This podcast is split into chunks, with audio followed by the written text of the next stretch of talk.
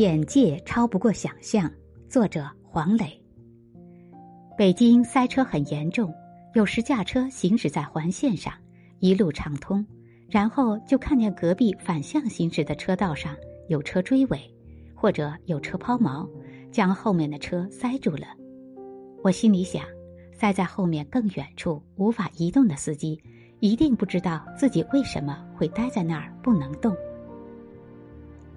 我们永远不知道眼前的事儿可能是遥远的、与自己无关的另一件事造成的，而这件眼前事可能使我们的生活发生变化，甚至是巨变。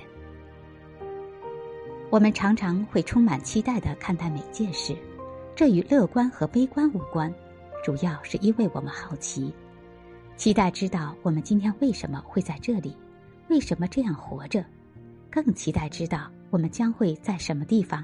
将会怎样活着？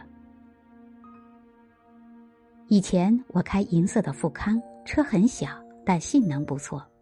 我很喜欢驾车出门，让我有一种主宰自己的感觉。可是，一塞车我就很烦躁，因为这车很矮，我无法看得很远，不知道为什么会待在路上不能动。前面究竟发生了什么？到底要塞多久？这是每个被塞在路上的人都想知道的。现在我换了一辆不错的车，是一辆越野车，车架很高，行驶在路上视域很开阔。我的目光可以越过前面的一长串车，一直望向远方。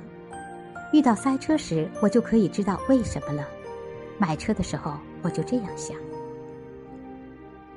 塞车了，我向远方望去，充满期待。